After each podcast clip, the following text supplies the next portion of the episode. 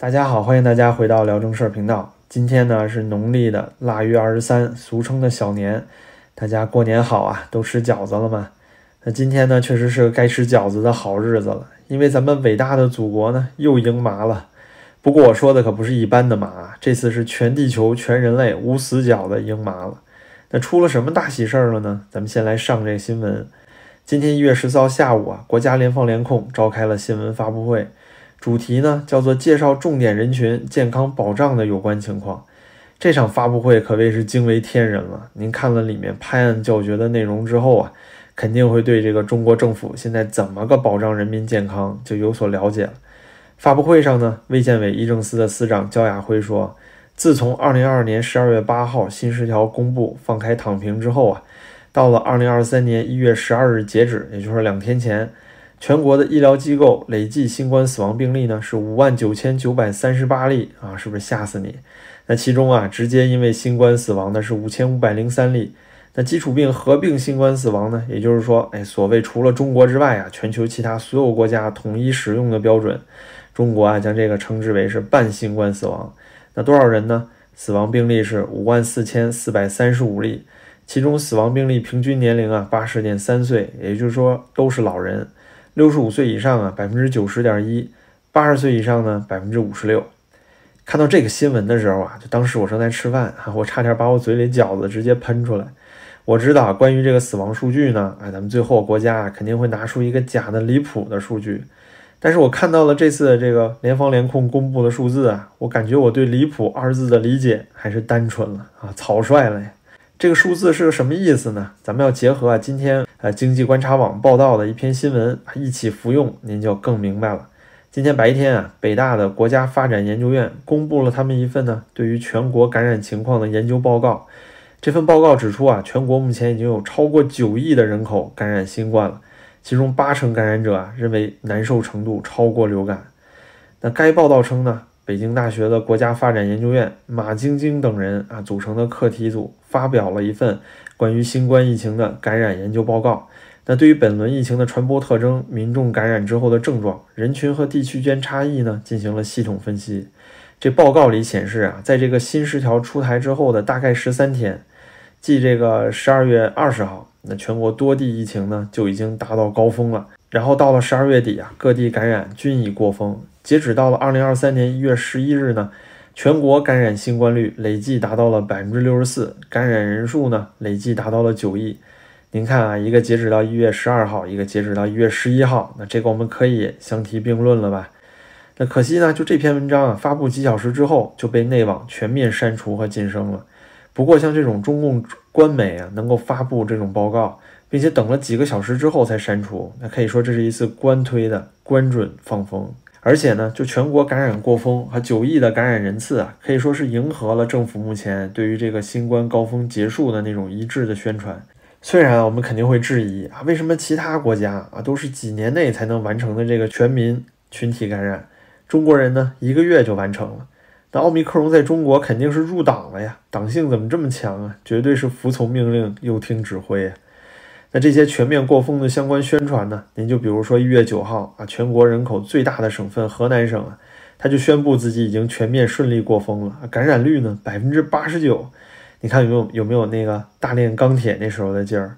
就其他国家啊，好几年完成的百分之八十九感染率，很多国家到现在还没到这个感染率呢，中国就完成了。那其实这真是自己扇自己大嘴巴。您说自己这儿病毒非常狠是吗？还是说自己疫苗根本没用啊？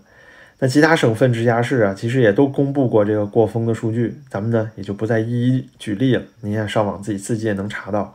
同时，今天这次联防联控发布会上，司长焦亚辉呢自己也确认了，全国已经是顺利度过感染高峰了。比如说啊，他在会上说，住院的新冠感染者现在都是持续下降的趋势了。一月五号的时候呢，达到了感染者高峰一百六十二万。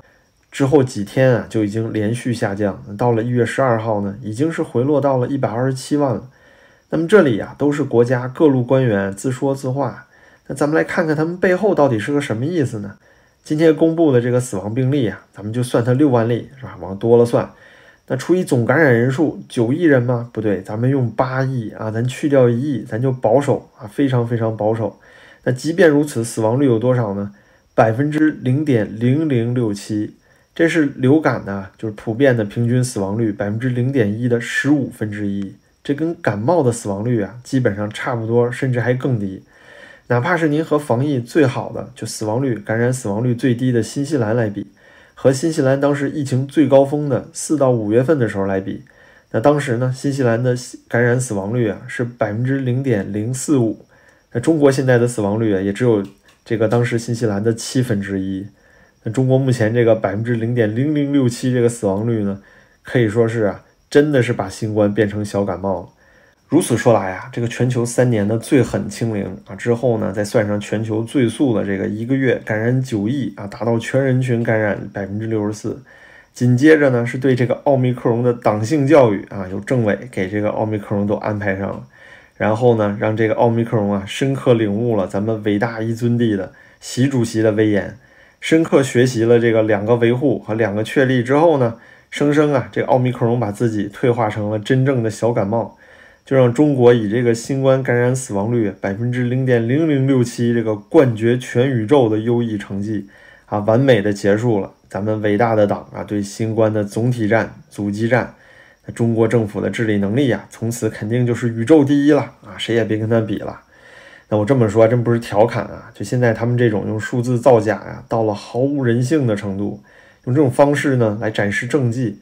那您说这个宇宙还有哪个国家能跟这个比啊？这数字随便造假就没边没样了呀！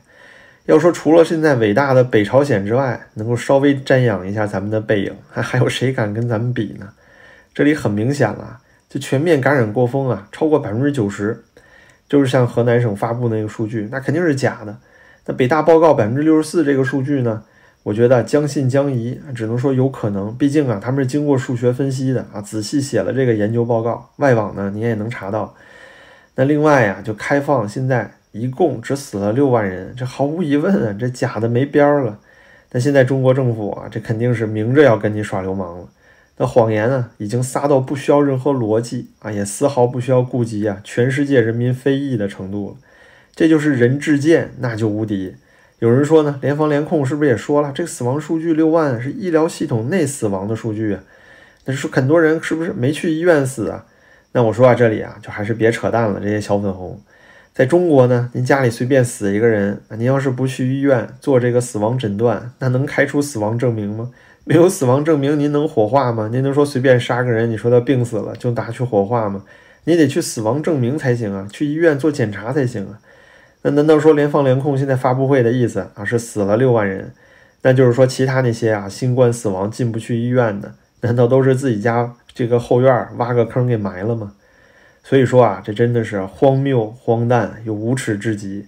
这就是对于现在中国政府防疫姿态这个最好的表述。这件事儿呢，我想评论的其实就一点：如果我们像现在这样失去言论自由，失去了对于当前执政势力的任何反对力量啊，咱都不敢说有什么在野党，哪怕就是像当初啊政治局九龙治水的那种角力，那也能稍微有一点好转吧。那然而呢，以后啊对于一尊来说啊，就是他自己一人啊随便玩了。那通胀太高啊，那咱就编个啊 CPI 百分之二、百分之三啊，行了。失业率如果高啊，那就永远写百分之四左右不就好了吗？至于 GDP 呢，那肯定是一尊怎么开心怎么写呗。那经历了今天这件事儿啊，我觉得就算明天早上啊，我看一新闻，告诉我中国二零二二 GDP 啊超过美国十倍了，那我也是不意外。那支持、理解又服从，那老百姓不就应该这样吗？但是啊，这个真正的科学、经济学、社会规律是不会被这些假数字而束缚住的。大炼钢铁、大跃进、文革呀，都被我们证实了。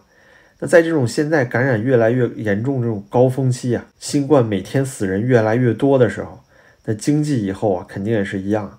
你数字再写的假，可是现实呢，你是改变不了的。越是折腾就越疲软。